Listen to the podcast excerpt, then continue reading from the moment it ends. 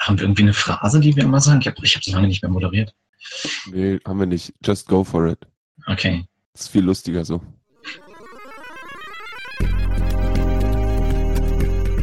Nerd Feuilleton.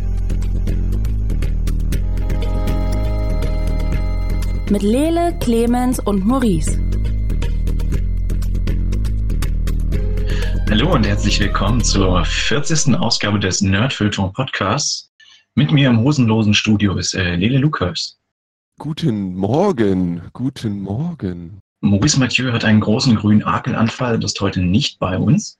Mein Name ist Clemens Sabel und wir werden jetzt eine Stunde lang quasi ohne Adult Supervision, mal ganz frei, ähm, hier äh, so eine Art Meuter-Podcast, denke ich mal, machen. Wir machen das heute mal ein bisschen so wie uns äh, die, die, Schnauze gewachsen ist. Äh, Wir reden nur über Terrace House. ich weiß nicht, was das ist.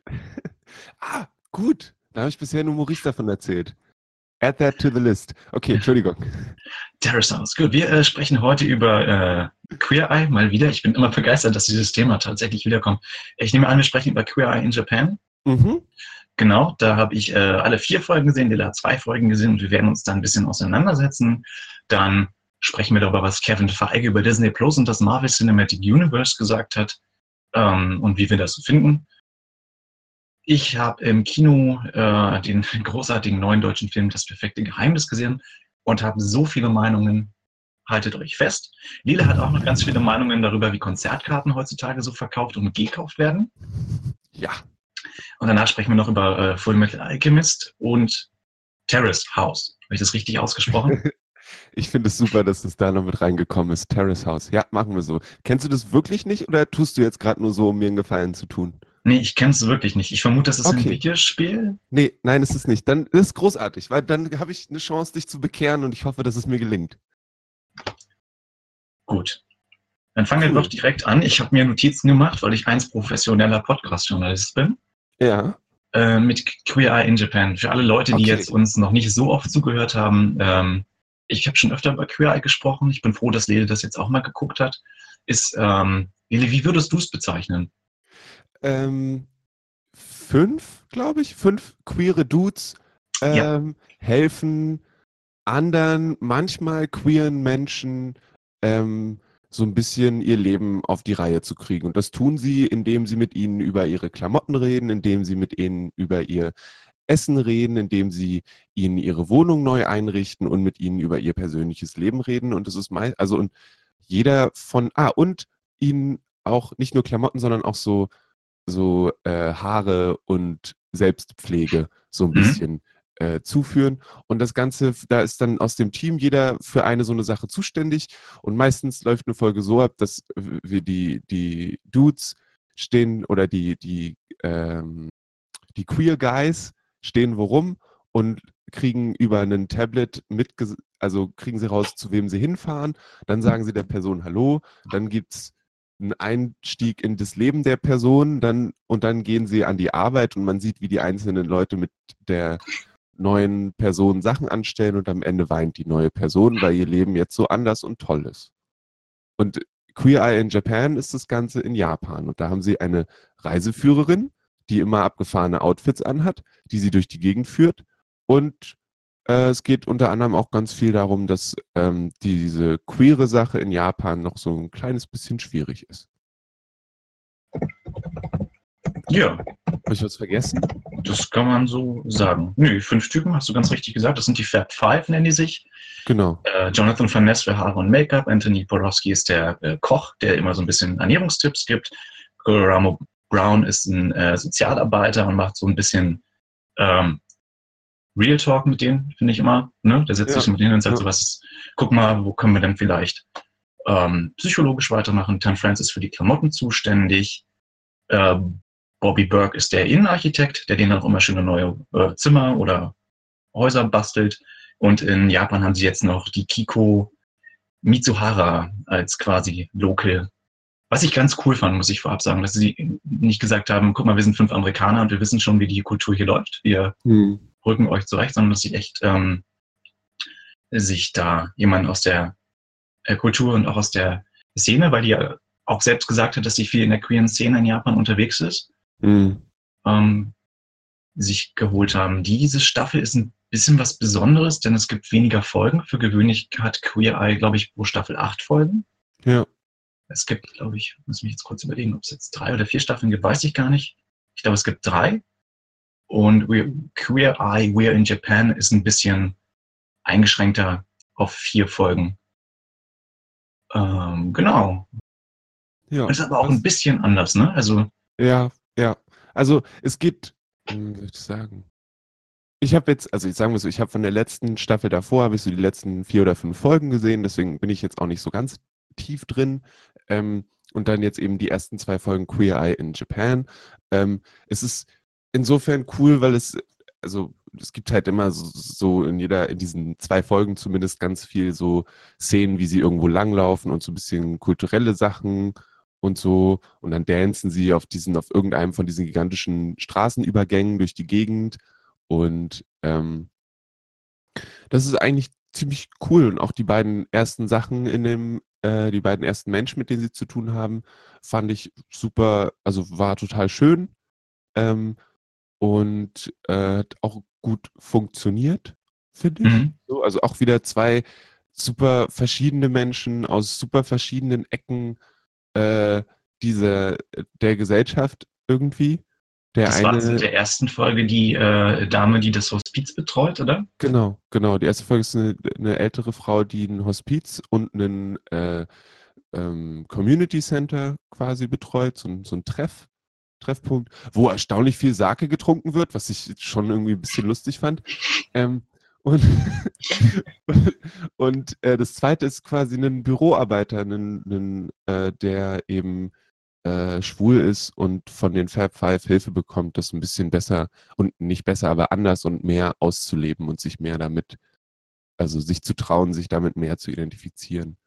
Und ähm, die fand ich beide super angenehm. Ich, es gab so Kleinigkeiten, die ich irgendwie weird fand, gerade in der ersten Folge, ähm, dass man, dass die, die, die Person, mit der sie geholfen haben, die hat kein Englisch gesprochen und die Fab Five sprechen kein Japanisch, aber trotzdem haben die sich immer tief in die Augen geguckt und jeweils ihre Sachen gesagt und die andere Person hat genickt.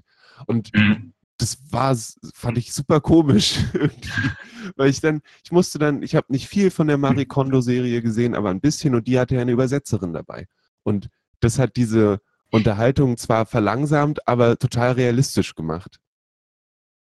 Und weil ich im Queer, bei Queer Eye in Japan habe ich keine Übersetzerin gesehen. Ich wusste, also es muss ja irgendwie eine da gewesen sein, aber kann, ich kann mir jetzt auch nicht vorstellen, dass sie halt die eine Person haben reden lassen und dann hat die andere Person schlecht geschauspielert Ja gesagt und danach mitgeteilt bekommen, was die andere gesagt hat. Oh je, das wäre auch peinlich gewesen, ne? Das ist so, muss ja- ja. Super umständlich gewesen sein und so kam es mir aber so ein bisschen vor. Ähm, und äh, dann stellt sich am Ende raus, dass sie eine Übersetzerin haben, die ihnen wahrscheinlich Sachen ins Ohr sagt. Sie einen Knopf im Ohr haben oder so. Zumindest hoffe ich, dass es dann live passiert, weil sonst Ich denke, das haben die einfach geschnitten. Ich glaube, das war nämlich bei vielen äh, Netflix-Zuschauern bei Marie Kondo genau das Ding, dass die gesagt haben, dass ihnen diese Übersetzerin auf die Nerven gegangen ist. Weißt du, dass sich Okay. Netflix dann gedacht hat, machen wir das so? Ich fand es schon cool, dass sie ähm, noch vorgestellt haben. Ja, auf jeden Das- Fall. Das fand ich das ist- super wichtig, um irgendwie klar zu kriegen, was da überhaupt los ist. Ja, aber sonst hast du schon so ein bisschen das Gefühl, äh, du guckst Star Wars, ne? So, so wie sie immer alle mit Chewbacca reden und du denkst, wie versteht ihr euch? Ja, ja. Das ist, aber ja, genau. Und auch einfach, weil es so ein, also bei Star Wars weniger, aber es ist halt, also Queer Eye ist halt so Reality-TV. Und da musst du mir auch ein kleines bisschen was zeigen, wie das funktioniert. Also so ein, so ein, so ein winziges Ding von, ah, so habt ihr das Ah, gemacht. verstehe. Du hast dann quasi gedacht, dass es einfach geskriptet ist.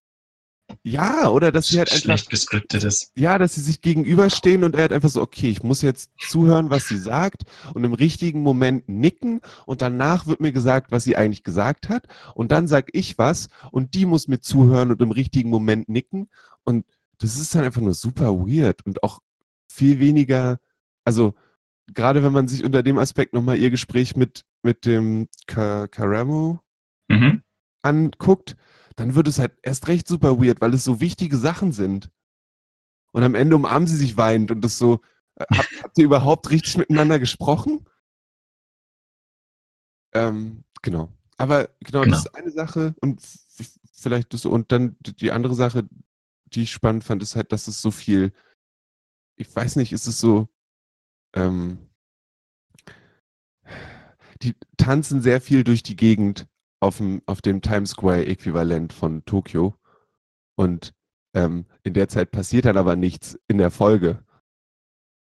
Das habe ich gar nicht so wahrgenommen, dass Ich- das ich klar, möchte mehr- so ich möchte aber hm. mehr sehen davon, wie ihr Sachen macht und nicht nur, wie ihr danst. Also ich finde es cool, dass ihr danst, dass ihr tanzt. Ähm, aber ich, ich, ich bin doch hier, um zu sehen, wie ihr mit Leuten interagiert und nicht, wie ihr in einer Bar irgendwie sexy durch die Gegend lauft. Das ist, also, das bin vielleicht, bin ich dann die falsche Zielgruppe dafür? Das kann gut So. sein. Ich glaube, es gibt Menschen, die, die, freuen sich dann, dass da ähm, ja doch stellenweise recht, ich will nicht harter Tobak sagen, weil das, glaube ich, ein zu krasses Wort ist, aber ähm, auf einer emotionalen Ebene sind die Queer Eye-Folgen, finde ich, doch immer sehr äh, fordernd. Weißt du, was ich meine? Also Hm. Ähm, ich weiß, die erste Folge, ähm, ohne jetzt spoilern zu wollen, wenn man Reality-Sachen spoilern kann, dass sie das macht, weil ihre Schwester gestorben ist. Ja, ja. Äh, das hat mich persönlich irre mitgenommen. Hm. Ähm, dann Ja. finde ich das immer ganz nett, dass es zwischendurch ein bisschen lockerer wird. Und ich denke dann auch mal so ein bisschen, ich bin ganz froh, dass die, die sind zwar alle gecastet, die Fab Five, aber die haben halt doch eine Qualifikation. Also der Gramo ist, hat ähm, was mit Psychologie gemacht und ist halt äh, auch Sozialarbeiter. Und Ja, auch Ant Anthony, der ähm, fürs Kochen da ist, hat auch Psychologie studiert. Und Hat solche auch ein Geschichten. Kochbuch geschrieben vor kurzem. Ja, Anthony in the Kitchen. Ja. Genau. Äh, und Kriegen wir jetzt in der zweiten Folge am Ende ein sehr interessantes äh, Outfit. Ist das dieses extrem tief ausgeschnittene? Genau, du bist Koch. Du hast gerade Essen gemacht. Was ist da los? Ach ja, der Anthony. Ähm, nee, na, also gebe ich dir an sich recht. Natürlich ist es irgendwie, wenn, wenn, wenn es so hart auf hart kommt, ist es so ein bisschen aufzubrechen, ist cool. Ähm, ich würde mich auch nicht stören, wenn es aufgebrochen wird mit noch mehr Bildern davon, wie das Haus eingerichtet wird oder so. Also Mhm. wenn, wenn, wenn das Abwechselnde immer noch einen Inhalt geben würde. Hast du auch immer das Gefühl, dass Bobby am härtesten arbeitet? Schon. Beziehungsweise sieht man ja auch immer, dass er Leute da hat, die das für ihn machen, deswegen weiß ich gar nicht. Und er hat auch am wenigsten Zeit für den krassesten Scheiß. Aber Ja. ähm, das ist auch, da, das finde ich gut, wenn wir bei Bobby gelandet sind, weil ich, ähm, wie soll ich das sagen? Also die, die haben alle schon ihre Signatur-Moves. So. Mhm. Also ähm, bei den, bei den Haaren und bei dem Sozialen eher weniger und bei dem Kochen kann man, ist es so ein okay, aber ich finde, wenn die die Klamotten machen, sehen die Männer, die die Klamotten bekommen haben, danach eigentlich alle ziemlich gleich aus. Ähm, die haben alle einen langen äh, Trenchcoat oder äh, also oder einen Turtleneck-Pullover bekommen und ähm, es ist jetzt sehr übertrieben gesagt und ich habe auch insgesamt nur fünf Folgen gesehen, aber das ist jetzt so meine Beobachtung. Also, dass er schon so einen äh, Signatur-Style hat, den er den Leuten da gibt. Und ich finde, ich habe manchmal das Gefühl, dass man Bobbys Wohnungen auch alle ineinander stecken könnte und dann nicht mitkriegt, dass es unterschiedliche Wohnungen sind manchmal. Und ich finde es auch spannend, dass er halt so in diese, in der zweiten Folge in diese Wohnung reinkommt, die sehr spartanisch ist. Ähm, und als er damit fertig ist, steht da so viel kleiner Scheiß rum. Ich dachte so, muss wirklich über dem Kühlschrank so ein, so ein Rehkopf hängen aus Marmor? Weil, also, cool, aber why? Also ich würde dir recht geben, dass sie alle irgendwie einen Signature-Style haben, aber also, hm, also dann gerade in den ersten Staffeln, in denen sie ja noch in äh, Amerika unterwegs sind, Ja, werden die Herren schon auch oft anders eingekleidet. Okay. Und Bobby muss, muss man schon sagen, äh, ihm wird ja immer vorgeworfen, ähm, ja, Hauptsache schwarze Wände. ähm, Es lässt sich halt nicht von der Hand weisen. Ich würde an der Stelle fast behaupten, das hat viel mit dem ähm, aktuellen Empfinden von Ästhetik zu tun. Also es ist halt gerade irre angesagt. Ja, klar, Weißt und du- er begründet es ja auch in der zweiten Folge, sagt er auch, dass die schwarzen Wände dafür sorgen, dass es tiefer wirkt und Genau. ich, ich will nicht, ähm, diese Sachen will ich nicht absprechen, weil ich finde, der, also die Wohnungen sehen danach und die Zimmer super luxuriös aus. Will- kann ich, also natürlich. Und dass sie das machen und ich gehe davon aus, dass die Menschen, die da wohnen, dafür nicht bezahlen müssen, ist absolut der Hammer. So. Ähm, ich habe trotzdem das kleines bisschen das Gefühl gehabt, dass ich musste dann, ich- dann musste ich wieder ein bisschen an Marie Kondo denken und so. Vielleicht gab es Gründe, warum die Person so spartanisch gelebt hat. Überleg mal, du warst so, du warst einen Monat Marie Kondo und nächsten Monat kommt die Fab Five vorbei und danach sieht deine Wohnung wieder genauso aus wie vorher. Ist da, also das ist, vielleicht sagen wir es so, vielleicht hätte ich mir in diesem, in diesem, ähm, in diesen Zwischenmomenten nochmal eine Unterhaltung gewünscht, wo es explizit darum geht, wie würdest du denn gerne, dass deine Wohnung aussieht? mhm. Wenn du, wenn du deine Wohnung frei gestalten könntest, wie würde sie denn aussehen? Sieht die jetzt gerade so aus, weil du dich nicht um dich selbst kümmerst und das nicht so wichtig ist? Oder sieht die so aus, weil dir dieses, dieses äh, Leben mit wenig Sachen irgendwie was gibt? So. Aber haben Sie das bei Queer in Japan nicht auch gemacht? Oder das ist eigentlich was, was wir schon, also Sie kommen ja alle zu fünft immer am Anfang Ja. alle Also- daran und dann spricht ja jeder so ein bisschen, ich würde fast behaupten, es gibt dann hinter den Kulissen noch genauere Absprachen. Ja, das weiß ich genau. natürlich nicht. Das, das Ja. denke ich auch. Es gab auch mal eine, es gab mal eine, eine, ähm, eine Folge mit einer, einer Transperson und da gab es danach Interviews mit der, die, wo der Mensch dann gesagt hat, dass dieses Gespräch irgendwie vier Stunden lang war und davon hat man dann eben fünf Minuten gesehen. Mhm. Und ich denke schon, natürlich ist es so, äh, und ich guck, sehe da jetzt, guck- also ich nehme da jetzt auch Mhm. mir ziemlich was raus, darüber dann so zu urteilen, äh, weil ich ja nicht weiß, was genau passiert ist. Ja. Ich fand es nur in dem Moment, war ich so, das war mir zu viel. Aber das bin Mhm. dann auch nur ich als zuschauende Person und ähm, vielleicht mal gucken, wie die anderen Folgen dann noch so sind. Ich bin, Ja, sei gespannt, gerade auf Folge 4, da ma- macht der Bobby mal was ganz Neues. oha, Ohne jetzt zu viel zu verraten. okay, Ja. cool, finde ich schön. Ja, und ich ähm, habe Nee, anders. Nee, der macht ja beim zweiten macht er eine Couch hin. Ich fand es spannend, wie er sich über den Futon aufregt. Und war so. Ja, das fand ich auch schräg. Weil ich Das- jetzt auch nicht ganz, weil ich jetzt nicht glaube, dass das in, in Japan ein Ding ist, dass die das haben, weil die sich kein Bett leisten können, sondern dass das was Kulturelles ist. Aber vielleicht, auch weiß man ja nicht, ne, wird das auch abgesprochen, aber es hat ja auch einen Sinn eigentlich. Ja. Ich glaube, es ist ein, ich habe das Gefühl, es ist ein großes Platzding. Und er macht, ich meine, er macht ja dann mit der Couch, geht er ja auf dieses Platzding mit ein, was ich cool fand. Aber in dem Moment, wo er sich über den Futon aufregt, war ich so, hast du, hast du dir gar keine Gedanken gemacht vorher? aber egal. Nee, aber ich fand, also sonst bin ich auf jeden Fall, wird es jetzt auch, wenn wir das wahrscheinlich, werde ich das weiter gucken, dann mal so beim nächsten gemeinsamen Abendbrot wird dann wieder eine Folge angemacht.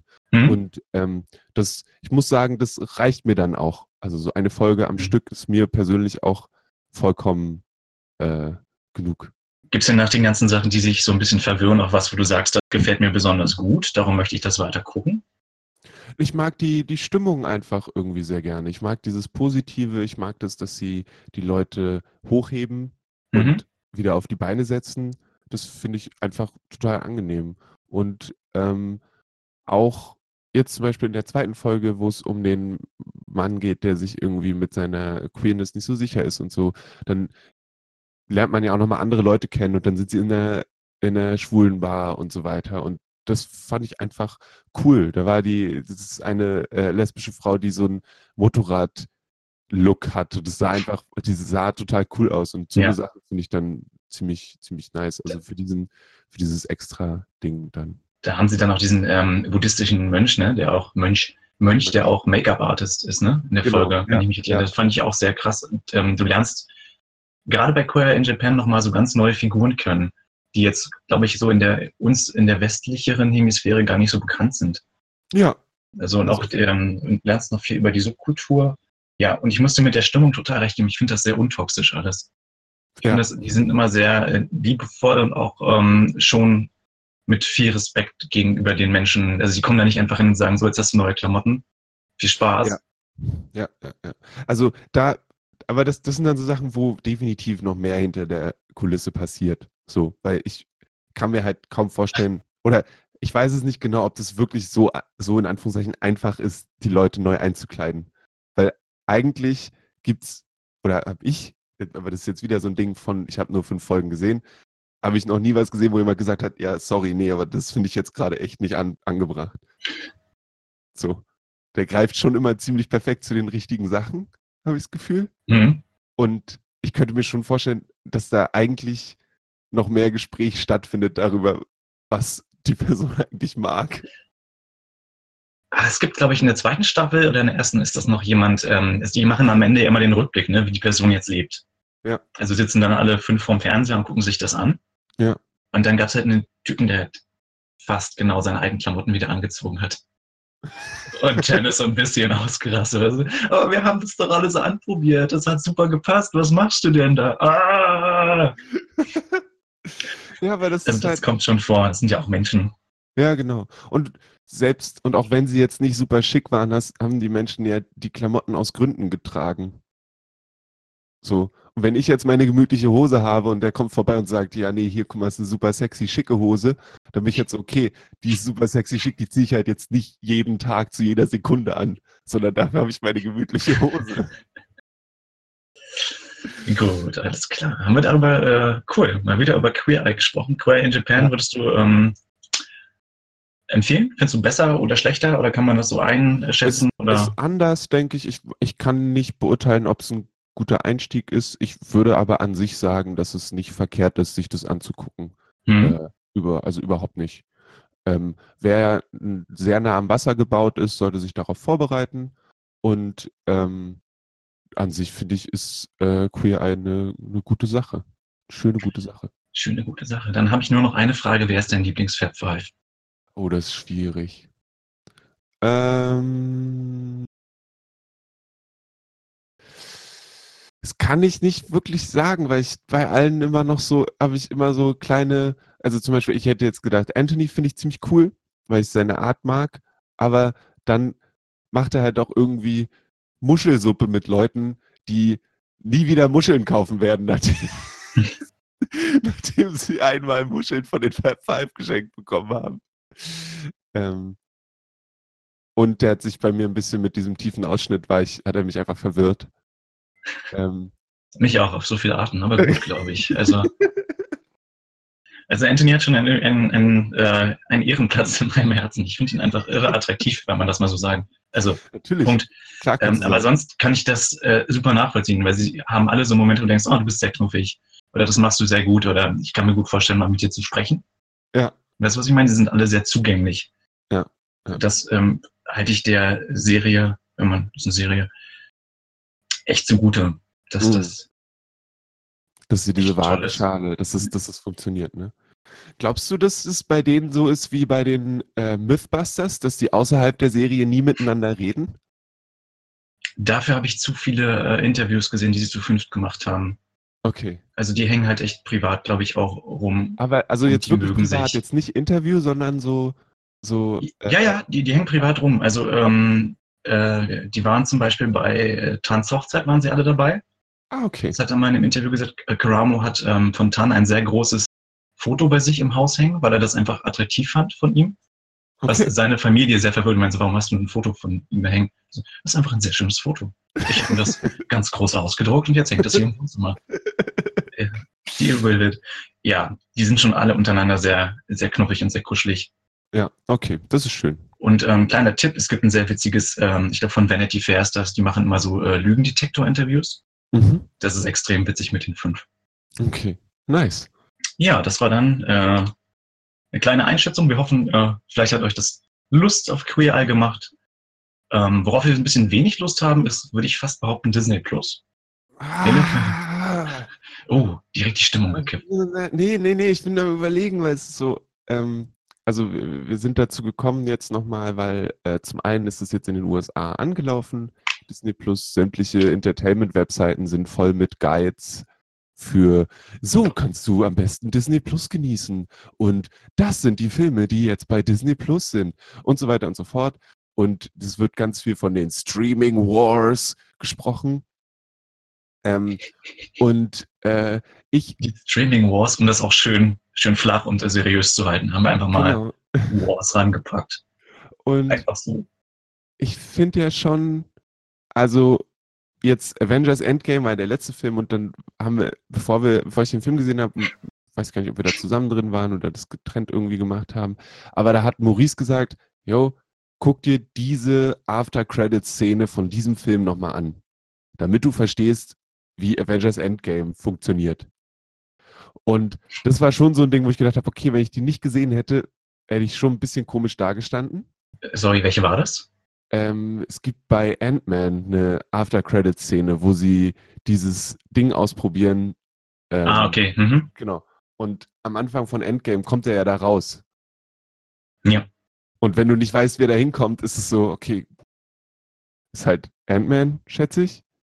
Ähm, und jetzt haben sie ein Interview gemacht mit dem, man könnte schon sagen, Creative Director von äh, Marvel mit Kevin Feige.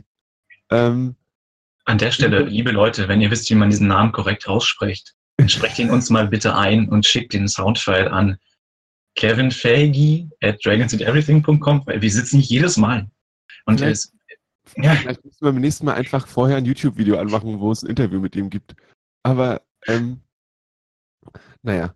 Äh, ah, als kurzes Zwischending, weil wir bestimmt auch gleich über Star Wars reden. Ich habe einen Interviewausschnitt gesehen von dem ähm, Brian Johnson, der den, den Last Jedi gemacht hat. Ähm, Mhm. Das ist ja zusammen mit Chris Evans auf der Bühne und der äh, Interviewer oder das, der Panel-Mensch fragt, na, wie ist denn das jetzt eigentlich? Es gibt da so Leute, die diese zusätzliche Diversität in, in Last Jedi, die denen nicht gefallen hat.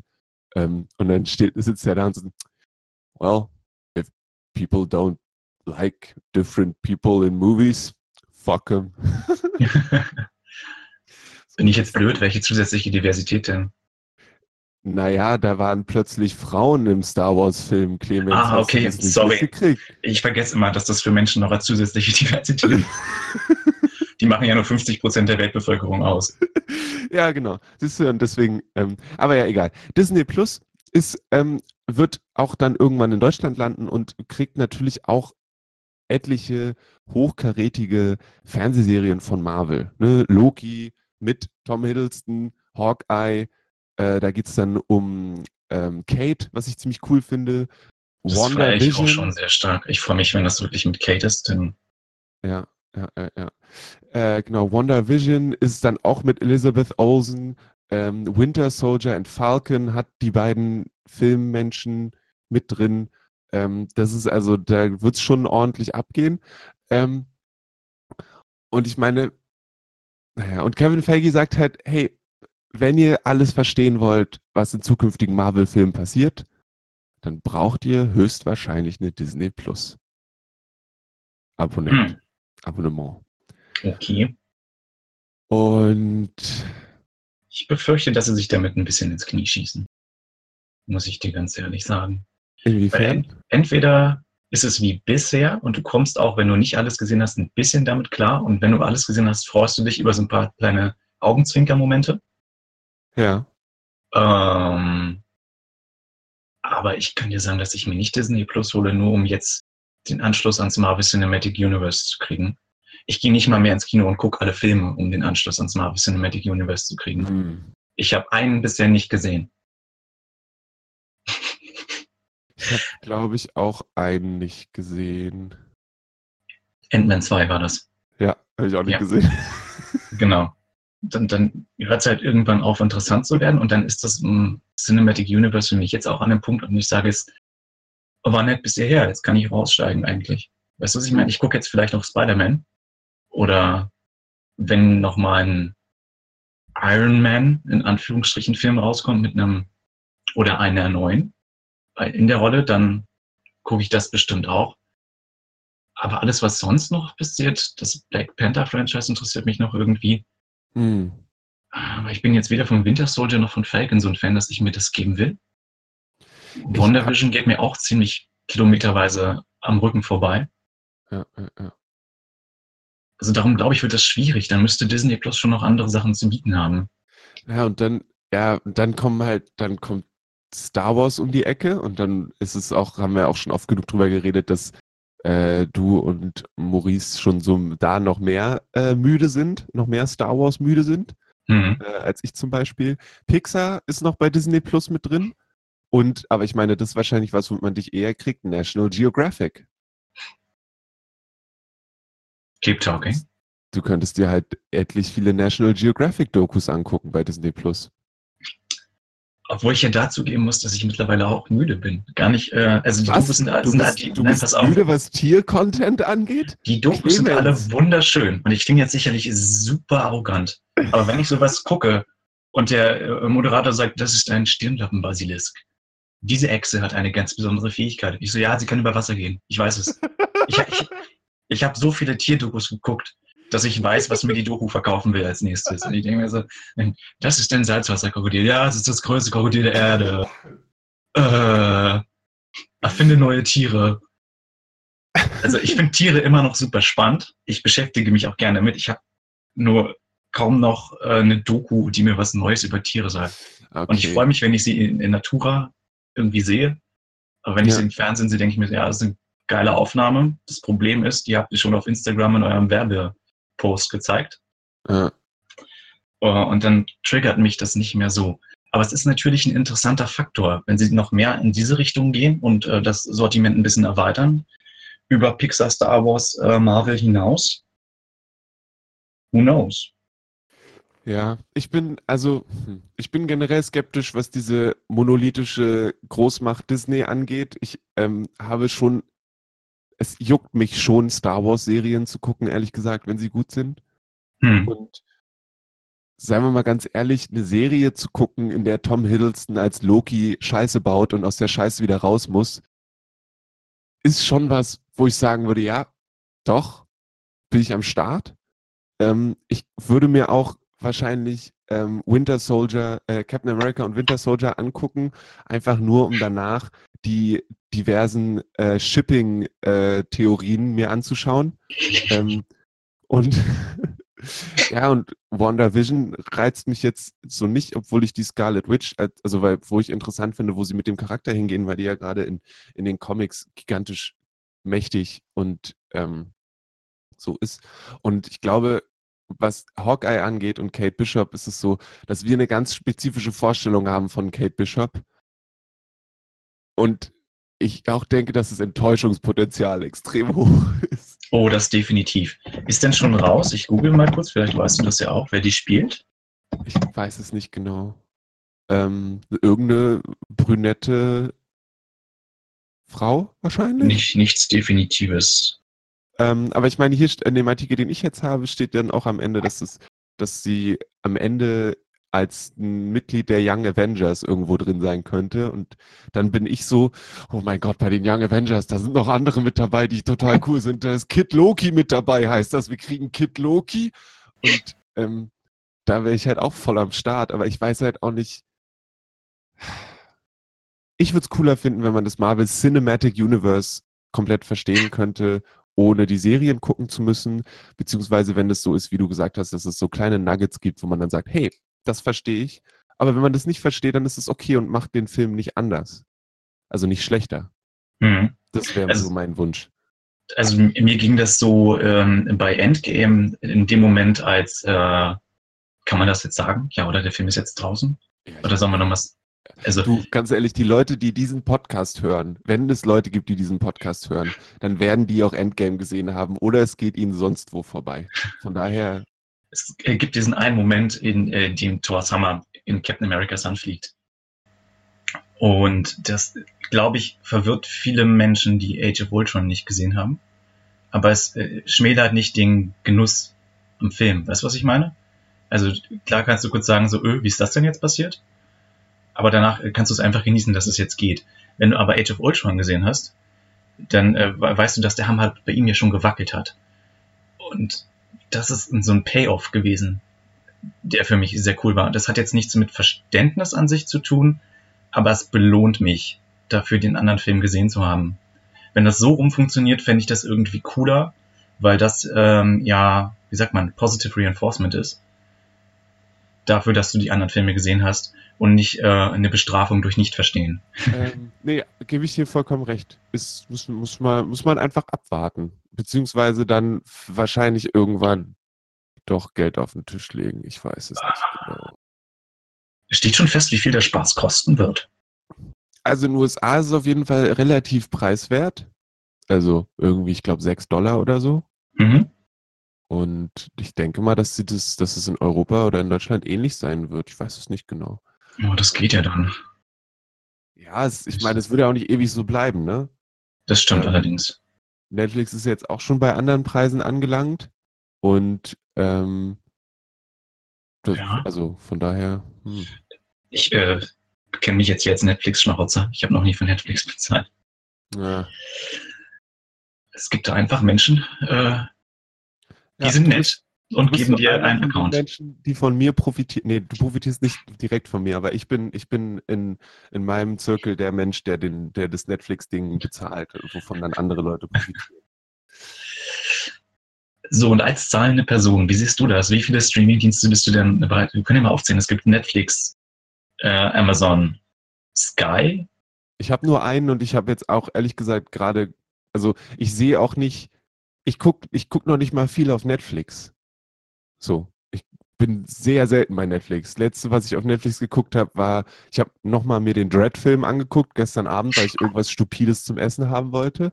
Und ich habe mir davor Mad Max nochmal angeguckt und festgestellt, wie geil dieser Film eigentlich ist. Nochmal. Ja, der ist ziemlich großartig. Äh, und sonst bin ich da. Ich warte jetzt so auf kleine Serien. Ich warte darauf, dass Sex Education wieder da ist, damit ich mir die zweite Staffel angucken kann. Ähm, ich gucke Terrace House und das war's eigentlich. Mhm. Also in den Niederlanden, wo das Portal ebenfalls am 12. November erschienen ist, erhält man die Mitgliedschaft zum günstigen Preis von 6,99. Und zum deutschen Preismodell ist noch nichts bekannt. Sagt Kino.de. Kino.de. Und gibt aber auch erst ab März in Deutschland plus. Ähm, ja, aber nee, und dann Sky, pff, nö, äh, gibt's auch jetzt, also da reizt mich auch nicht. Das Game of Thrones ist vorbei und auch das hat mich, habe ich nicht geguckt. Ähm, und dann gibt's ja noch irgendwie irgendwelche deutschen Sachen, die so ein bisschen probieren, aus dem Boden zu schießen. Mhm. Und die haben aber auch, äh, können mir aktuell noch nichts bieten. Was mich noch reizen würde, also wo ich über, am überlegen bin, wäre nochmal Crunchyroll. Ähm, weil auch irgendwann der Zeitpunkt gekommen sein sollte, wo ich auch für Anime bezahle. Ähm, was schon cool und wichtig wäre. Das stimmt, du bist ja auch ein, äh, ein großer Abnehmer, muss man jetzt mal sagen. Ne? Also Anime, Also Also- groß würde ich jetzt, das Schwierigste mal so, so saisonabhängig. Ich bin auf jeden Fall Abnehmer und da, dafür, das ist dann halt, das gehört sich dann auch so. bist definitiv der Abnehmer hier im Podcast. Das, das ist gut möglich, ja. Gut, also wir warten gespannt, wie viel das kostet. Und, äh, Disney Plus in Deutschland so unterm Sofa vorlocken kann.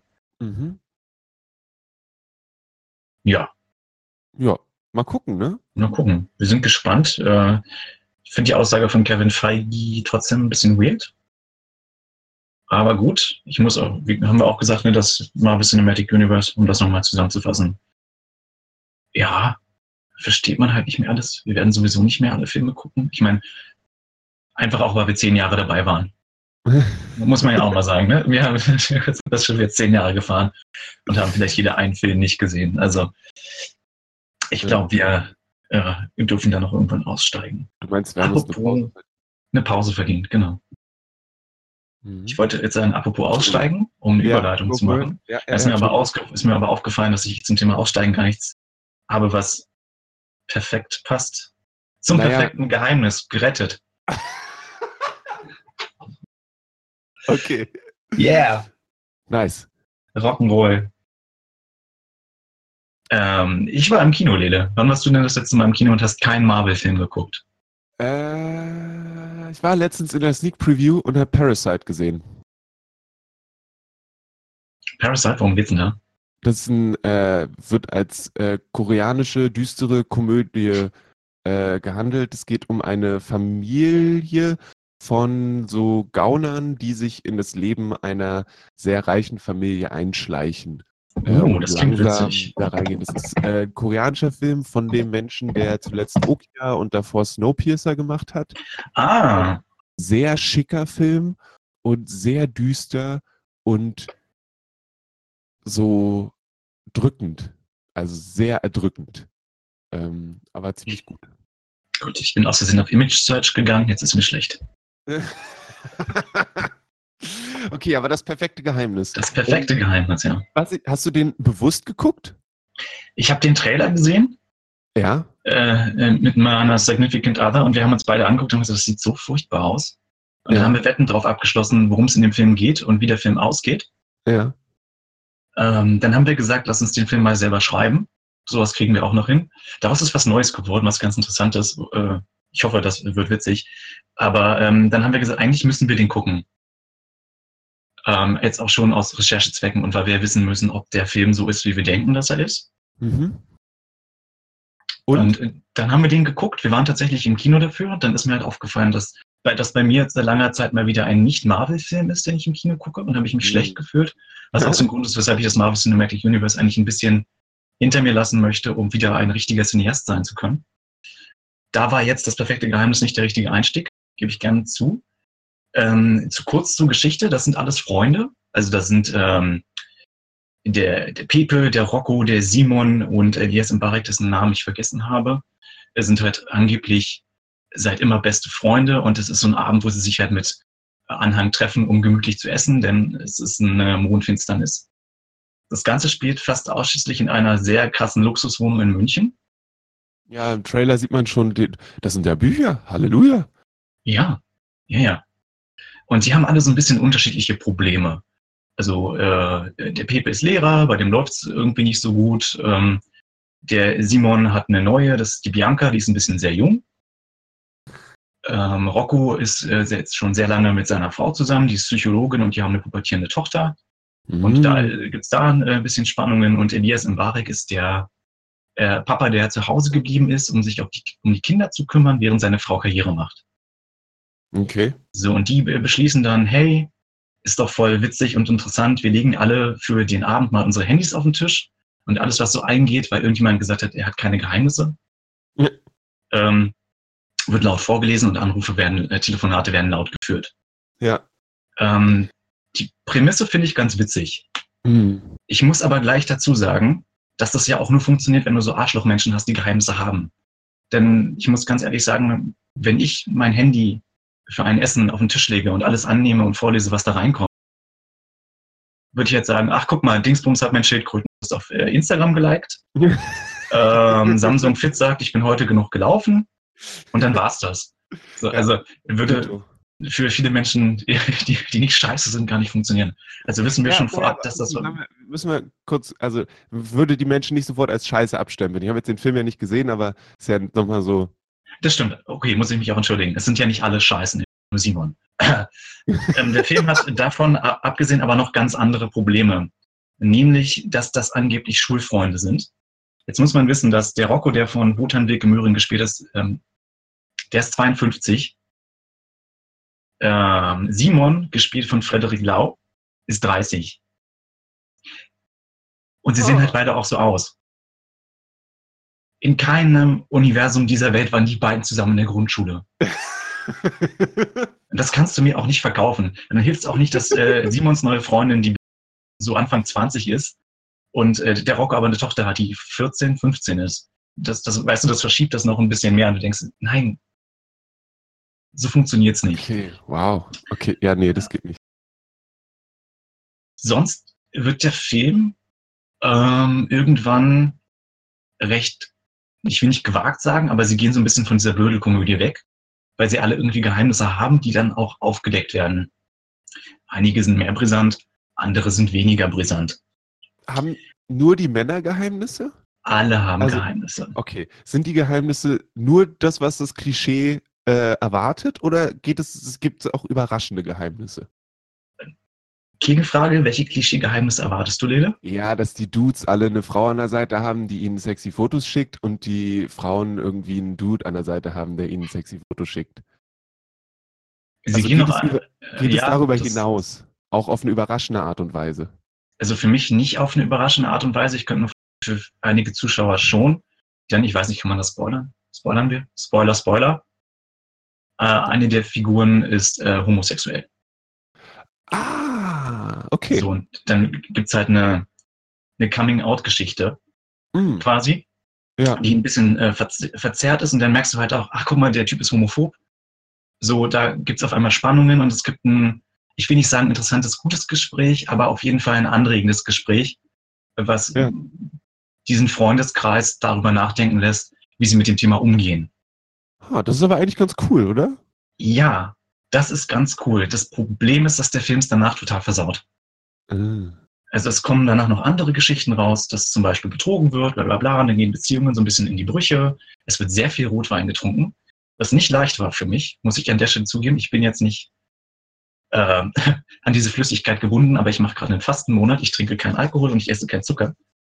Okay. Und dann im Kino zu sehen, wie sie sich alle so massenweise Rotwein geben und dann noch Auto fahren. Oh, Äh, so solche Geschichten kommen in dem Film auch vor, dass du denkst, äh, sollte man das in einem Kinofilm zeigen, dass Leute besoffen Auto fahren? Okay, oh, gut. Äh, Aber ich bin ja niemandes es- ist das dann Erziehungsberechtigter. das Tarantino-Ende, dass sie am Ende Auto fahren und dann ist der Film plötzlich sehr drastisch vorbei? Da, das ist die spannende Sache. Der Film hat auf einmal ein richtig zu süßes Happy End.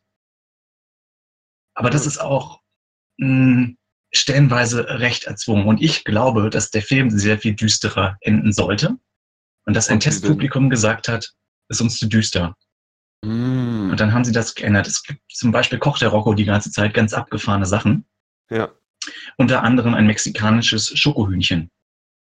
Und der, Okay. der Running Gag ist, dass Rocco angeblich nicht kochen kann. Deshalb wird das Essen immer weggekippt und alle saufen nur. Und das Schokohühnchen wird an den äh, Hund verfüttert.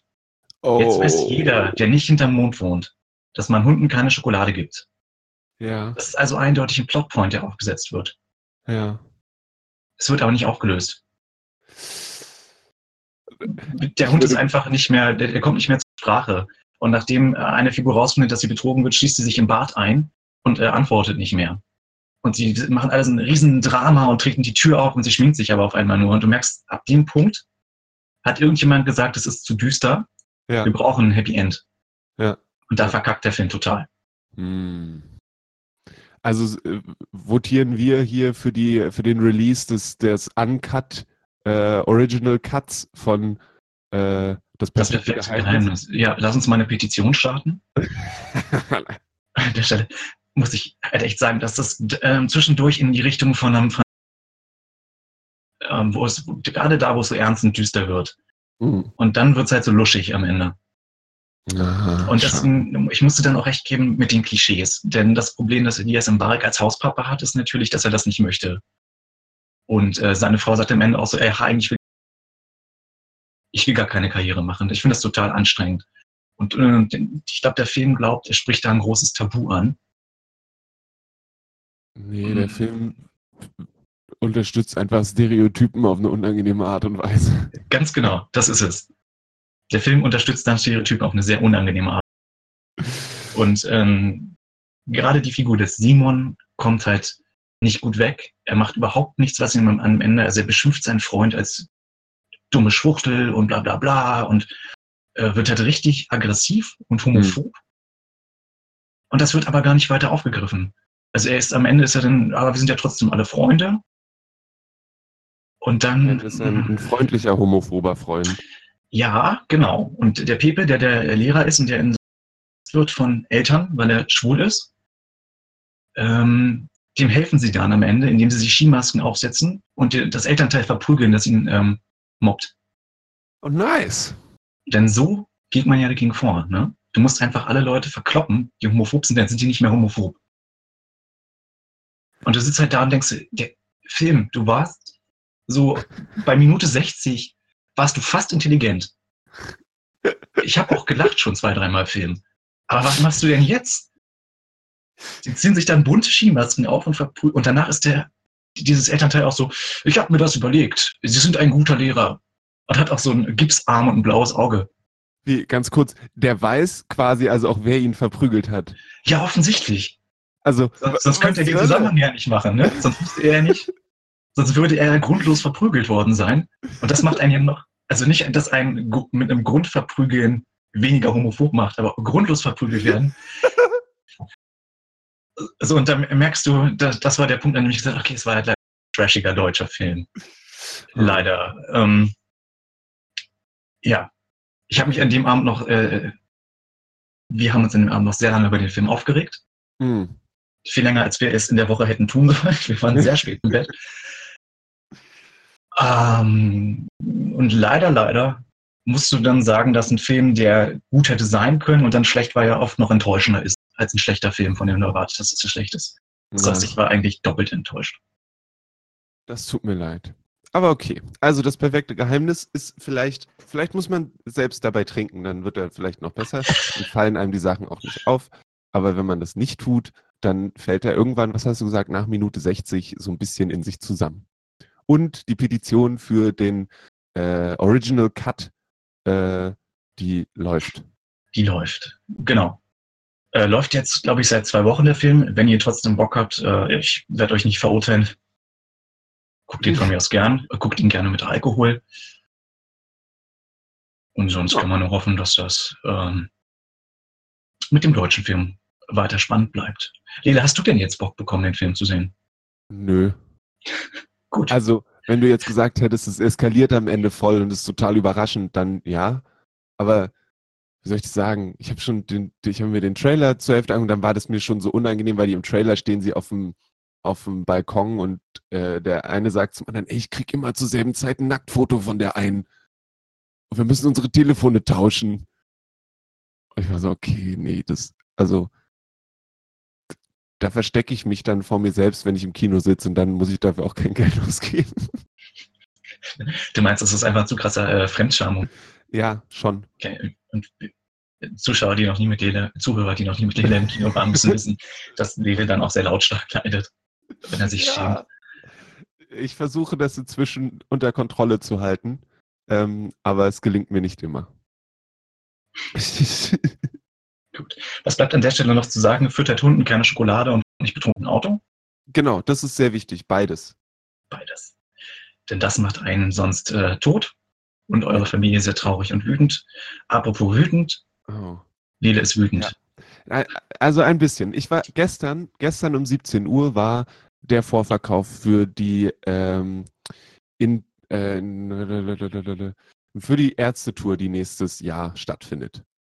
Und ähm, dann musste man sich einen Account machen auf bademeister.com und die haben gesagt, ja, macht euch einen Account, seid rechtzeitig da und geht nicht zu den blöden Ticketportalen, die dann das Ganze für 300 Euro verkaufen und die Tickets sind auch personalisiert, damit es nicht bei den Ticketportalen landet und so.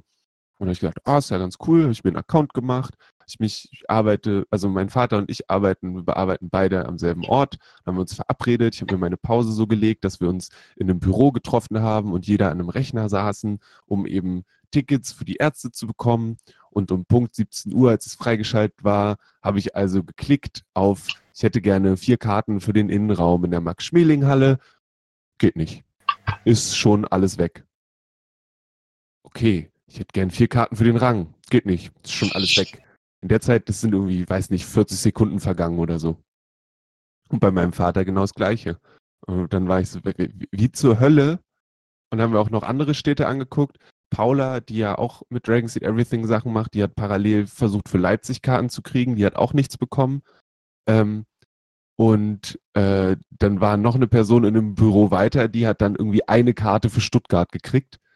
Äh, und dann habe ich gedacht, wie, wie kann das denn sein, dass eine, ich weiß nicht, ich meine, da müssen ja mehrere zehntausend Leute gefühlt in diese Max-Schmeling-Halle passen, wenn man die komplett macht. So. Wie kann das denn in 30 Sekunden ausverkauft sein? Also, das ist doch, das, das ist doch total, das geht doch nicht. Und dann habe ich danach später ein bisschen bei Twitter durch die Gegend geguckt und dann waren da halt schon Leute, die gesagt haben, ja, guck mal hier, fünf Minuten danach war das Ticket dann auf einer dieser dubiosen Ticketseiten. Ähm, Ah, scheiße. Mhm. und gleichzeitig ist es auch so, also die Tickets sind insofern personalisiert, dass du kriegst ein Ticket zugeschickt und dann trägst du da deinen Namen ein. Das heißt, es ist vollkommen egal, wer das Ticket kauft. Es spielt überhaupt keine Rolle. Ähm, und dann war Hä? auch bei Twitter, ein Mensch, der gesagt hat, Sekunde. Also du, schreibst, du hast dann das Ticket und da ist ein leeres Feld und da schreibst Ja. du mit Hand deinen Namen rein. genau, dann ist es personalisiert. Aber dann ist es personalisierbar und nicht personalisiert. Ja, das ist ein guter Punkt. Könntest du den ja auch nochmal sagen. Ja, Ähm, das schreibe ich mir auf. Warte. äh, und da hat jemand gesagt, hey, wie, wie ist denn das eigentlich? Also ich meine, wir alle kennen im Internet Captchas, ne? Also so dieses Ja. Ding, wo man so anklicken muss, ob da eine, eine Regenrinne ist oder ein, ein Auto oder wo man einfach nur eine Zahlenkombination eingeben muss, die man da sieht. Heck, die hätten einfach nur ein Fragefeld machen können, wie heißt der Bassist, den die alle nicht mehr leiden können bei den Ärzten. So. Ja. Und das hätte, also weil ich glaube einfach, dass in der Geschwindigkeit, wie das passiert ist, sind da irgendwie Bots unterwegs gewesen. Und weil natürlich benutzt so eine Ticketfirma, die die Sachen dann für 300 Euro weiterverkauft, Bots für sowas. Ist ja auch nicht schwer. Ähm, und da kann man doch wenigstens was gegen machen. Und dann noch zu sagen, die Tickets kosten 48 Euro plus Gebühren und dann 59 Euro plus Versand zu verlangen, ist auch nicht geil. Das wusste ich gar nicht. So teuer sind die. Ja, Was denn mit, was denn mit die Ärzte los? Keine Ahnung. Ähm, Also, die haben dann anderthalb Stunden später nochmal ähm, zweite Termine rausgehauen. Da haben wir für Berlin auch nichts gekriegt. Die waren auch sofort weg. Ähm, wir haben jetzt, äh, Paula hatte dann Glück, was äh, Leipzig angeht und mein Vater hatte nochmal Glück in Hamburg. Ähm, aber ich finde das schon ein bisschen absurd. Das ist total bizarr. Nee, das. und weiß auch, ich, es ist natürlich, natürlich stecke ich da jetzt nicht drin, aber für mich sind die Lösungen relativ einfach und unkompliziert. Ähm, Ach ja, die hättest du ja auch witzig gestalten können, ne? Also wir waren ja gerade bei diesen Kacheln, wo du dann aussuchen musst, wo ist das Auto. Könntest du ja auch machen, äh, klicke alle Bilder an, auf denen Sani sind. Ja. So, so, so. das ist, also die vielleicht nicht, Humor. vielleicht nicht mit Sani, weil dann gibt's ja doch Leute, die erst beim letzten Album eingestiegen sind und dann ist es so ein bisschen elitär. Aber irgendwas gibt's doch, was du machen kannst. So. Ähm, klicke, klicke das Bild an, auf denen die drei drauf sind, die aktuell in die Ärzte sind. So, bam. Und dann hast du irgendeinen, irgendeine Kontrollinstanz, die dafür sorgt, dass, dann, dass da wirklich Menschen sich Tickets kaufen. So. Aber hey, ich werde nächstes Jahr zweimal die Ärzte sehen, darauf freue ich mich sehr. Das ist cool. Ich hätte sie sehr gerne zweimal in Berlin gesehen. Das wäre noch cooler gewesen. Aber ich gehe davon aus, dass sie danach auch auf Tour gehen. Nochmal, wenn dann das neue Album da ist. Und dann wird es sicherlich leichter sein, an die Karten ranzukommen, wenn sie dann irgendwie Ja. zehnmal in der Wuhlheide spielen oder so. Wenn es dann auch so ist, dann ist wirklich irgendwas schiefgelaufen. Also dann ist was richtig schiefgelaufen. Bin gerade echt äh, auch ein bisschen baff, weil ich mir schon gesagt habe, ich habe jetzt, äh, ich muss zugeben, ich fand das letzte Album so lala. Ja, Und Konzerte mit vielen Menschen machen mir mit zunehmendem Alter zunehmend Angst. Dass ich okay. mir gesagt habe, dass ich glaube, ich setze die Runde aus, Ja, weil es jetzt auch kein neues Album gibt aktuell. Weißt Ja. du, dass ich mir dachte, also eigentlich läuft das andersrum bei euch, Album und dann Tour. Ja. Ähm, aber was ich damit in Menschen in meiner Umgebung ausgelöst habe, dass ich sage, ich gehe nicht auf dieses Ärztekonzert, ist ein bisschen, ich wurde ja von allen Seiten gefragt. Also, meine Significant Other hat gefragt, äh, willst du, ich weiß, du bist Fan, ich würde mich ranhängen an die Tickets, ich so, "M- muss nicht sein. Meine Eltern haben gefragt und waren alle so ein bisschen so, geht's dir gut? ja, aber das sind die Ärzte. Aber die ich sind doch auch schon nicht. so alt, dass sie jede Sekunde abklappen könnten. Ach Quatsch, die leben für immer. Alle sterben, außer die Ärzte und Mick und Keith. Das wird. Ja. Nee. Also ich bin eine, ich bin eine Punk-Enttäuschung. Nee, bist du nicht. Bist du. Ist alles gut, ist alles gut. Ähm, Ja. die, die Ärzte sind eine Punk-Enttäuschung, weil sie 59 Euro für ihre Karten verlangen. Das war auch so ein Ähm. Ding, wo ich dann dachte, ich habe den Preis auch gesehen und dachte mir, hm, also wenn ihr auf die Preise von, von so Menschen zugeht, die wirklich böse Kommerz und groß sind, dann habt ihr das nötig? Was ist denn los bei euch? Also 59 Euro. Ja, Uff. ich weiß es nicht. Ich weiß es nicht. Naja, da fragt man sich, was passiert ist, weil sie ja auch mal vorher, also vor, vor ein oder zwei Touren haben die Karten halt 35 Euro gekostet und ob dann einfach alle Lebenserhaltungskosten höher geworden sind, ob sie ihre Crew besser bezahlen. Wer weiß. Vielleicht ist das Geld auch alle gewesen, weil es gab ja kein neues Album, aber gleichzeitig bringen sie auch fleißig Neuauflagen auf Vinyl raus. Also irgendwie muss da ja schon Geld. Ja, und die machen ja auch ganz interessante Nebenprojekte. Also das letzte, was ich mir tatsächlich äh, in Person zu Gemüte geführt habe, war Bela B's äh, neues Album slash Hörspiel. Das habe ich mir äh, live Mhm. im Theater des Westens, auch eine sehr punkige Location, muss man sagen. so mit roten Samtsitzen und so. Aber das war sehr spannend, weil das halt so halb äh, Live-Hörspiel, äh, halb Musikalbum war. Also die haben ja. Ja. quasi so, ein- so einen Film mit synchronisiert, so ein Schmuddelwestern. Ja. Ähm, fand ich ein ganz interessantes Projekt. Hat mir auch äh, viel gegeben, mir das anzugucken. Mhm. Deshalb weiß ich gar nicht, ob das jetzt bei denen so, so viel schlechter läuft. Aber Vielleicht ich freue mich, dass du überhaupt eine Karte bekommen hast, muss man ja auch an der Stelle sagen. Ja, ich mich auch. Ich bin, äh, ich, ich freue mich sehr darauf. Es- Ich darf, es ist jetzt halt auch einfach nur ein Jahr weg und wahrscheinlich vergessen wir das alle, bis es soweit ist. Aber ja, das waren meine zwei Cents dazu, dass es irgendwie äh, schon ein bisschen schwierig ist, Karten für sowas zu kriegen, was ich schade finde. Ähm, Mhm. genau. Ähm, Dann gibt es ja auch noch Full Metal Alchemist, vielleicht stimmt dich das Genau. ein bisschen. Wir haben noch, wir haben noch zwei Sachen für diese Sendung. Äh, zum einen, Full Metal Alchemist ist eine Manga-Serie von äh, Hiromu Arakawa, die ist schon lange, lange abgeschlossen. Es gibt ein Anime, der heißt äh, Full Metal Alchemist Brotherhood. Ähm, großartig, es geht um zwei Brüder, die versuchen äh, mit Alchemie ihre Mutter wieder zu beleben. Das geht schief und daraufhin ist der eine eine Seele, die an eine große Rüstung gebunden ist und der andere hat äh, einen metallenen Arm und metallenes Bein, weil er sowohl Bein als auch äh, Arm opfern musste, um seinen Bruder wieder zurückzukriegen. Ähm, und es ist eine epische, großartige Manga-Serie, die sehr humorvoll ist, aber auch gleichzeitig das schafft, irgendwie sehr ernst, philosophisch und philosophisch zu sein, die nicht hinter den Berg hält, wenn es darum geht, mal einen Charakter umzubringen und ähm, super spannend ist. Einfach. Also es ist auch immer noch Teil des Diskurses, weil es gibt dann Charaktere, die, es gibt zum Beispiel einen, der ist Vater und der wird im Manga sehr, sehr liebevoll festgestellt und irgendwann kommt halt raus, dass die, diese Organisation, für die die arbeiten, eigentlich so genozidtechnisch gut unterwegs war. Und dann ist es immer so ein Diskussionspunkt, naja, ja, der Typ ist echt cool, aber er hat auch viele Menschen abgeschlachtet. Und das ist so ein, so ein doppelter Boden, den diese Serie hat, der irgendwie ziemlich, ziemlich cool und spannend ist, finde ich. Und es ist einfach ein wirklich guter Manga. Und ähm, der kommt jetzt gerade bei Ultraverse, das ist ein, ein deutscher Manga-Publisher, als äh, Metal Edition raus. Ähm, das sind dann drei, wenn nicht sogar vier Bände in einem, ähm, in einem schönen, naja, ich, ich finde das Blau nicht so schick, aber in einem ähm, Band, äh, nee, zwei Bände sind es. Zwei nur? Nee, egal. Auf jeden Fall äh, schöner Sammelband, kann ich nur empfehlen. Ähm, sieht cool aus, ist schick, ist äh, nicht super teuer und ähm, für Leute, die gedacht haben, hey, Full Metal Alchemist wollte ich schon immer mal reingucken, ist es jetzt nochmal eine Gelegenheit, das Ganze mitzumachen. Und für mich wird es das sein, dass ich das endlich dann komplett im Regal stehen habe und da mich auch drauf Äh, heißt jetzt Ja. Metal Edition jetzt auch deshalb, weil das irgendwie speziell eingefasst ist? Oder? Nö, es gibt halt einen Schuber, wenn man möchte. Mhm. Kann man sich den ersten Band mit einem Schuber zusammen kaufen, aber eigentlich hat dann mit Metal, es ist halt blau. Also ich verstehe nicht, wo Metal da drin Mhm. vorkommt.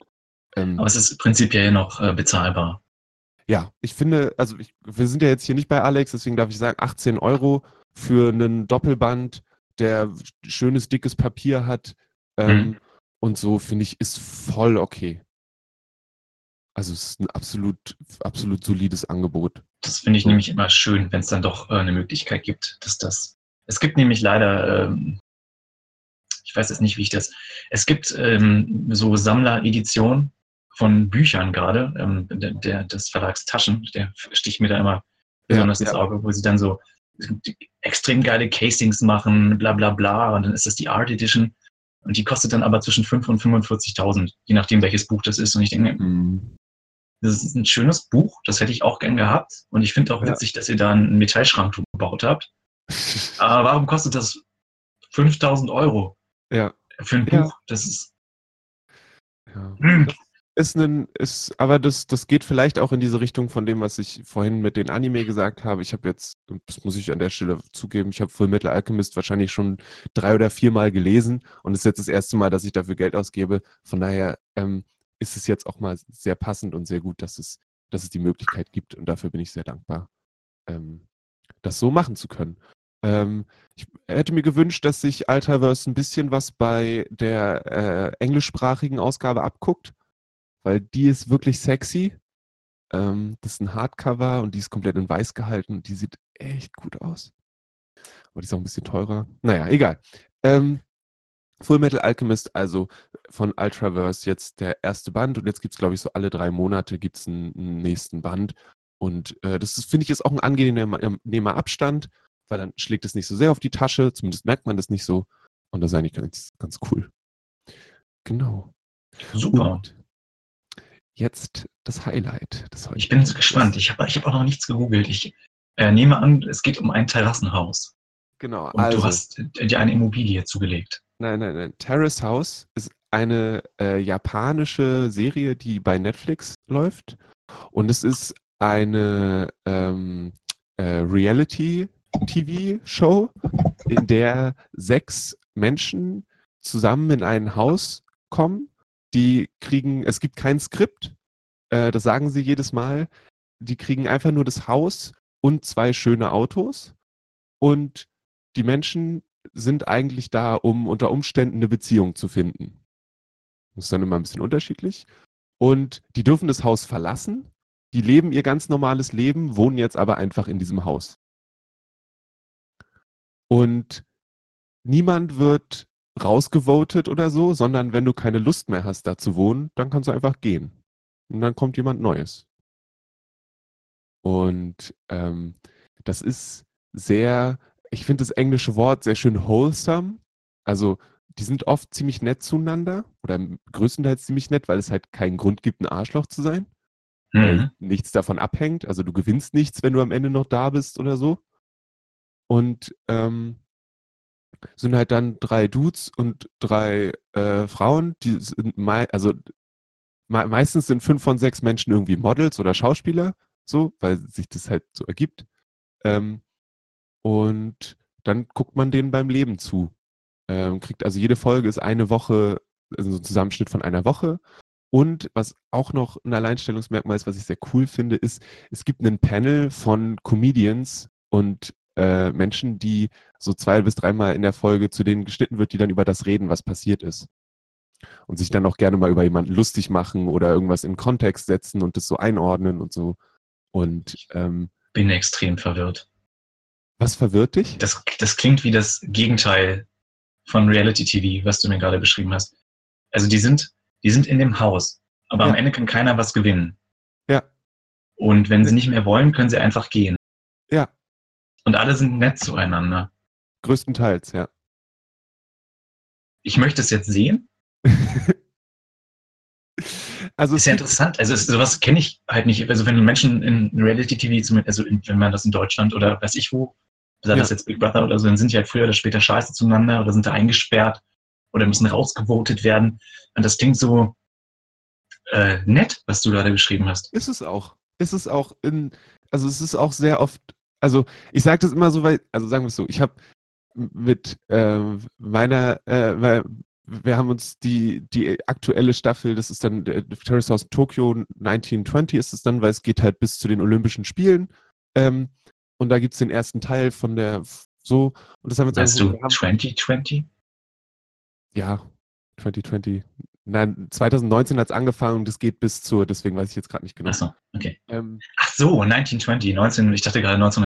Nee, 2019. das war auch sehr gut, aber dann wäre das mit dem Skript nochmal schwieriger. ähm, und äh, wir haben unglaublich viel Zeit damit verbracht zu diskutieren, warum die Menschen so sind, wie sie sind und äh, unsere Lieblinge zu küren und so weiter und so fort. Und das war einfach sehr, sehr unterhaltsam.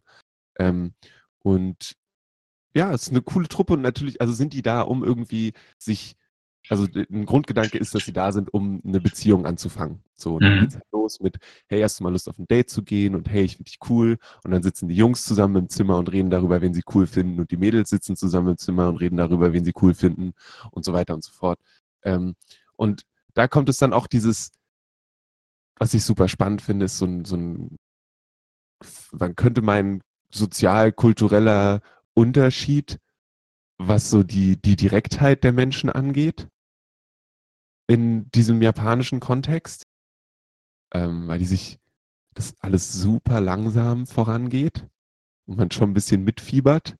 So, sagt er ihr jetzt, dass er sie mag? Sagt er jetzt, dass er sie mag? und so. Es ist, also es ist oft einfach sehr angenehm und schön. Und die Film essen auf sehr, sehr gute Art und Weise. Also Essen sieht immer sehr gut aus bei Terrace House. Und ja, ich äh, kann es nur empfehlen. Ich, ich bin viel, total viel äh, begeistert. Ich bin jetzt, guck mir das gerade so ein bisschen nebenbei jetzt so an. Ja. Das, die Farben sind doch alle so angenehm. Ja. Also die Einrichtung, es wirkt alles sehr. Aber ich glaube, das pitche ich mal. Vielleicht gucken wir das am Wochenende. Hm. Go for it. Es ist ähm. jetzt überhaupt nicht das, was ich erwartet habe. Ne? Das muss man an der Stelle sagen. Ich habe da noch ein Thema. Das ist Terrace House. Ich so, Terrace House. Okay, das ist ein, ein Anime äh, über ein Haus, das Menschen tötet. Oder Terrace House ist wahrscheinlich, das ist so ein Spiel, das er mit den Maurice mal zusammen spielt. Und äh, nein, das ist was ganz, ganz anderes. Aber ich finde das cool, weil wir jetzt so ein wir haben so einen Kreis. Wir haben mit einer Reality-Show in Japan angefangen, die uns äh, vor die stimmt und enden mit einer. Zwischendrin haben wir so alle Emotionen die, die, die, die Popkultur äh, in uns hervorbringt. Von wirklich wütend bis enttäuscht, äh, bis verwirrt, äh, sind wir am Ende wieder bei Glück und Japan angekommen.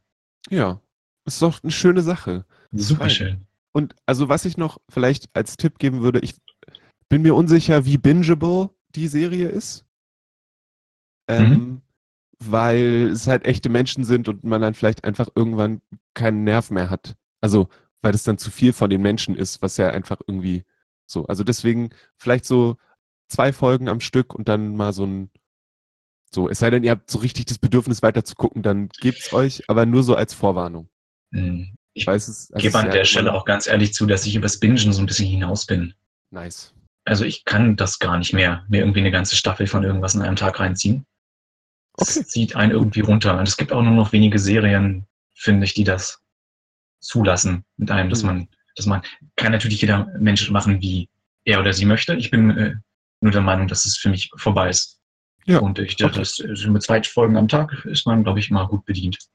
Ja, das stimmt. So konsumiere ich mittlerweile auch Queer Eye. Es sei denn, ich habe irgendwie Urlaub. Aber man will sich das ja auch aufteilen. Also wenn es einem gefällt, dann willst du ja auch nicht alles auf einmal. Das also stimmt. So ja. ich eigentlich drüber weg. Das ist, ich gucke lieber zwei Folgen und bin dann wirklich aufmerksam und heb mir das auf und esse das dann, habe dann vielleicht vier Tage was davon oder eine Woche. Ja. Cool. Ihr merkt, Schön. liebe Kinder, ich gehe hart auf die 30 zu. Ich gehe nicht mehr auf äh, Punkkonzerte und ich äh, habe das Binge-Watchen aufgegeben. Ja, ich konnte jetzt auch nur Terrace House reinbringen, weil Maurice nicht da ist. Ähm, okay. Weil der mich schon öfter darüber hat reden hören und jetzt konnte ich das reinschmuggeln. Hat er keinen Bock mehr drauf. Das ist jetzt unsere Chance. Wir können über alles reden. Nicht mehr reden. Ah, na. Ja, so Aber nein, wir vermissen den Maurice auf jeden Fall sehr und ja. wir wünschen ihm gute Besserung. Möge gute der Zwiebel Magie wirken. Genau. Ansonsten könnt ihr, ähm, was wir sonst noch so akustisch und äh, verbrechen wir auch visuell Sachen? Nee, ne? Aktuell nicht. Äh, aktuell nicht wirklich, nee. Aber alles, was ähm, äh, wir vom Nerdfilterung oder auch von Dragons and Everything insgesamt machen, äh, lässt sich alles nachgucken, nachhören auf unserer Website äh, dragonseateverything.com. Ja. Wenn ihr da Anregungen oder Kritik habt, gibt es auch immer gerne an at dragonseateverything.com. Wenn ihr uns auf Social Media finden wollt, ist da der Nerdfilterung at Nerd-Vuitton ist das, glaube ich, auf Twitter mhm. zu finden. Ja. Äh, Lele ist auch auf Twitter. Ed Kalle Blomqvist bin ich auf Twitter. Und auf Instagram bist du auch zu finden? Oder bist ja, du da, da bin ich, da, das ist du, das, das ist äh, das vernachlässigbar. Da gehe ich hin, um mir schöne Menschen anzugucken, aber nicht um selber Sachen zu posten. Okay, gut. Ich bin auf Social Media immer unter Ed Clemens Sabel zu finden. Ähm, wenn ihr dem Maurice gute Besserung wünschen wollt, ist das jetzt mittlerweile unter Ed Maurice Mathieu möglich. Jupp, jupp. Wenn ihr noch mehr hören wollt, schaltet auch nächste Woche Freitag auf der 91.0 mhm. äh, den Ninja Pirate Broadcast an. Ja. Und habe ich noch irgendwas vergessen? Nö, eigentlich nicht. Hammer. Was ist es? Super. Ja, dann viel Spaß. Bewertet uns auf iTunes. Ja, bitte. Genau. Schreibt gerne eine Kritik oder was Nettes. Und äh, ich werde dann das Ganze vorlesen in einer sexy Stimme steht in meinem Vertrag, den ich heute gebrochen habe, denn ich trage heute zum ersten Mal seit langem wieder äh, Bekleidung. Aber das führt zu weit an dieser Stelle. Alright. Coolio, es war mir eine Freude. Wir hören uns bald wieder. Genau. Macht's Und gut. danke fürs Moderieren. Gerne, gerne. Jetzt gehen wir zurück ins Bett.